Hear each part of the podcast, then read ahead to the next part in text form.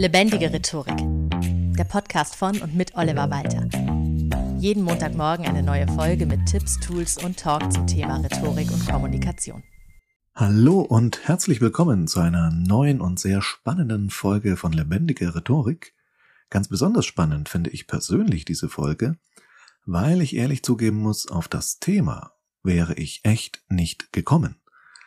Dieses Thema wurde mir von Hörer Daniel zur Verfügung gestellt. Vielen Dank dafür. Er hat mir nämlich an feedback at rhetorikpodcast.de seine Frage geschrieben. Neben sehr schönem Feedback zum Podcast dafür nochmal ganz herzlichen Dank. Und ich möchte genau diese Frage heute beantworten. Wenn du eine Frage zum Thema Rhetorik und Kommunikation hast, kannst du sie mir natürlich auch an feedback at rhetorikpodcast.de schicken und vielleicht werde ich daraus auch eine Folge machen. Wenn du sagst, du brauchst für eine ganz konkrete Situation auch möglichst bald Unterstützung, eine Rückmeldung, Ideen, Inspiration, dann kontaktiere mich gerne über meine Website lebendigerhetorik.de für ein 1 zu 1 Coaching zum Beispiel. Das kann auch via Zoom stattfinden. Und nach einem kurzen, kostenlosen und unverbindlichen Vorgespräch kann ich dir auch ziemlich genau sagen aus meiner Erfahrung, wie lange in etwa wir dafür brauchen würden, wie viele Coachingstunden. Und dann weißt du auch, was es dich in etwa kosten würde. Denn ich weiß, das ist immer wichtig, da Planungssicherheit zu haben. Das können wir also sehr gerne tun. Aber wie gesagt, bei einer allgemeinen Frage oder wenn dich einfach ein Thema interessiert, dann schick mir das doch gerne an feedback at rhetorikpodcast.de. So wie Daniel es eben getan hat. Und seine Frage war, wie kann ich meine eigenen Emotionen während einem Vortrag, einer Rede oder einem Gespräch kontrollieren? Und ich habe jetzt für Daniel und auch für dich drei Antworten. Und diese drei Antworten hängen lose zusammen, ergänzen sich und geben zusammen hoffentlich ein rundes Bild. Erste Antwort ist tatsächlich gleich eine Gegenfrage. Auf die Frage, wie kann ich meine eigenen Emotionen während einer Rede oder in einem Gespräch kontrollieren, würde ich erstmal fragen, warum genau willst du das eigentlich tun? Weil es ist ja so, wer Menschen erreichen möchte, da wissen wir ja, also wenn du diesen Podcast öfter hörst, dann weißt du das sicher, dass rationale und logische Argumente natürlich wichtig sind, das ist die Basis, aber um Menschen wirklich zu erreichen und zum Beispiel zu einem Umdenken zu bringen oder eben sie auch einfach zu begeistern, muss das Ganze auf einer emotionalen Ebene passieren. Das heißt, du möchtest andere Menschen emotional berühren, erreichen. Und das funktioniert nur, wenn du deine Emotionen zulässt und sie auch zeigst. Ansonsten funktioniert das nicht. Wenn du komplett rational sachlich bleibst, wirst du andere Menschen sehr, sehr schwer auf einer emotionalen Ebene erreichen. Simples Beispiel, das hatte Daniel auch, glaube ich, gebracht, zum Beispiel die Rede eines Brautvaters bei der Hochzeit seines Kindes und der bricht plötzlich in Tränen aus. Und das ist schon so ein Punkt, wo ich persönlich sage, ja, was ist denn daran jetzt so schlimm? Also, es ist ein ganz, ganz emotionaler Moment. Es wäre schlimm, wenn man das ruhig und sachlich einfach runterleiert, so eine Brautvaterrede. Oder das habe ich ja auch immer in meiner Funktion als Hochzeitsredner, dass ich eben mit Brautpaaren zusammensitze und wir so den Ablauf der Trauung durchgehen. Und viele Brautpaare sagen dann beim Punkt Frage oder Versprechen, ja, Versprechen wäre schon schön, aber ich glaube, das traue ich mich nicht, weil so viele Leute da und wenn ich dann plötzlich ins Stocken komme oder weinen muss, und ich sage dann auf sowas gerne, ja, also jetzt mal ganz ehrlich, wenn es einen Moment gibt, wo du vor Rührung vor anderen Menschen weinen kannst und darfst, dann ist es ja wohl dieser, wenn du einem anderen Menschen versprichst, für den Rest des Lebens mit ihm zusammen zu bleiben. Also es wäre auch da wirklich nicht angemessen, das ruhig und sachlich wie so eine Business-Präsentation durchzupitchen sozusagen, sondern so ein Anlass ist emotional und das darf sich auch ausdrücken. Aber gehen wir von solchen privaten Beispielen weg. Wie ist es denn zum Beispiel im, ja, in der Politik? Ich habe gerade wieder politische Coachings laufen. Stell dir vor, da spricht jemand über, nehmen wir mal ein richtig hartes emotionales Thema Kinderarmut und wie schlimm das ist und dass man da was tun müsste. Und diese Person redet das ganz ruhig und sachlich runter, hat vielleicht sogar noch so einen flotten Tonfall dabei drauf. Und ja, die Kinder sind sehr arm und das ist ja irgendwie schade und da müssten wir was tun. Und das wird dich nicht so erreichen, wie wenn du merkst, diese Person ist wirklich persönlich betroffen von der neuen Studie über Kinderarmut und möchte da wirklich etwas verändern. Das ist ein riesengroßer Unterschied. Das heißt, auch wenn das vielen Menschen schwer fällt, weil wir so häufig gelernt haben, Emotionen zurückzuhalten und im Business-Kontext nochmal viel stärker, und Männer haben sowieso, zumindest bis zu einer gewissen Generation, gelernt, dass man Gefühle auf gar keinen Fall zeigt. Und ich weiß Frauen, weil ich auch sehr viele weibliche Coaches habe, sehr viele Klientinnen, dass es für die auch immer schwierig ist, weil sobald sie Emotionen zeigen, schnell der Vorwurf kommt, ah, eine Frau, die wird jetzt emotional und das ist dann gleich so negativ besetzt, also das wird wirklich sozusagen als verbaler Angriff dann gefahren, dass man sagt, jetzt wirst du aber emotional und deswegen versuchen viele Frauen auch im Business-Kontext dann Emotionen komplett zurückzuhalten. Ich verstehe es vom Ansatz her, warum, aber es ist eben überhaupt nicht hilfreich, weil eben diese Connection von Emotion zu Emotion funktioniert. Spiegelneuronen und so weiter. Es gibt da genug psychologische Studien. Wenn du nicht mit Emotionen in eine Sache reingehst und emotional voll und ganz hinter dieser Sache stehst, dann wirst du dich unglaublich schwer tun, andere Menschen zu erreichen. Das heißt, Emotionen zuzulassen kostet manchmal Überwindung, ist aber die Basis für wirkliche Überzeugungskraft und Begeisterungsfähigkeit. Das war die erste Antwort. Meine zweite Antwort ist natürlich genau da, wo du jetzt vielleicht in deinen Gedanken gerade mit einem Aber kommst. Nämlich, wenn jemand jetzt beim eigenen Eheversprechen vor Rührung schluchzt oder wenn ein Politiker, eine Politikerin, während sie über Kinderarmut spricht, entsprechend betroffen wirkt oder vielleicht auch wütend etc., dann ist das überzeugend, weil die Emotion zur Sache passt. Das heißt, es gibt passende Emotionen und es gibt unpassende Emotionen. Oder auch häufig negative Emotionen. Klar, da ist das Aber berechtigt, die sollte man meistens verbergen. Weil sie zum Beispiel unangemessen sind. Oder es ist auch so, du hast einen super guten Tag, dir geht's prima, du bist gerade frisch verliebt und richtig gut drauf, aber dummerweise musst du jetzt als Personalvorstand der Belegschaft mitteilen, dass 20 Prozent der Arbeitsplätze abgebaut werden.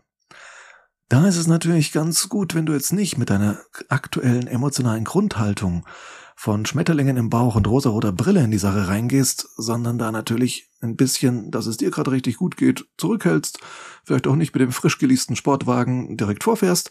Ja, da gibt's so gewisse Dinge, die sollte man unterlassen und ja, das muss man dann eben auch hinbekommen. Also auch ich muss zum Beispiel als Trainer, Rhetoriktrainer, immer funktionieren, immer gut ansprechbar sein, auch wenn ich vielleicht schlecht geschlafen habe oder habe gerade eine schlechte Nachricht bekommen, privat irgendwas, wie auch immer, jemand krank geworden, was weiß ich, gehört trotzdem nicht in mein Rhetoriktraining. Klar. Dafür gibt's bestimmte Möglichkeiten, wie man damit arbeiten kann.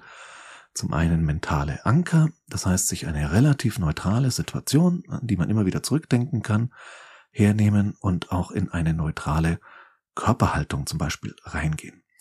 Aus den Satir-Kategorien, mit denen ich sehr gerne arbeite, wäre das der Typ Rationalisiere. Sehr neutrale Körperhaltung, sehr ja, aufrechte symmetrische Körperhaltung ohne große Besonderheiten, dass man sich auch in eine entsprechende Körperhaltung bringt, die dann wieder aufs Mentale wirken kann, dass man eben, wie gesagt, eine nicht so tolle, nicht so negative Situation hat, so eine Art Mini-Meditation, in die man sich reinbringen kann und dann einfach etwas sehr Neutrales denkt.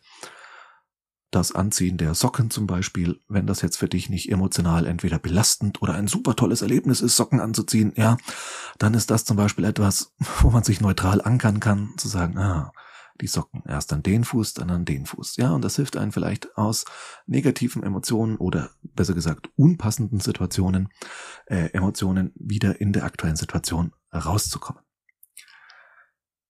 Aber das ist auch etwas, was ich da gleich ergänzen möchte was zu dieser Antwort für mich noch dazugehört. Die Kontrolle eigener Emotionen. Da gibt es verschiedene Mentaltechniken. Ich kann die im Podcast halt nicht so gut erklären, weil in dieser Kürze der Zeit kann ich dir jetzt nicht ewig viele Mentaltechniken beibringen, an denen ich in meiner Coaching-Ausbildung tagelang gearbeitet habe. Da ist es wirklich besser, du kommst ins Coaching, wir machen einen Coaching-Termin aus oder du suchst jemanden in deiner Nähe, der an sowas arbeitet oder belegst du für einen Kurs, gibt's manchmal bei der VHS, autogenes Training, was weiß ich, kann auch schon helfen.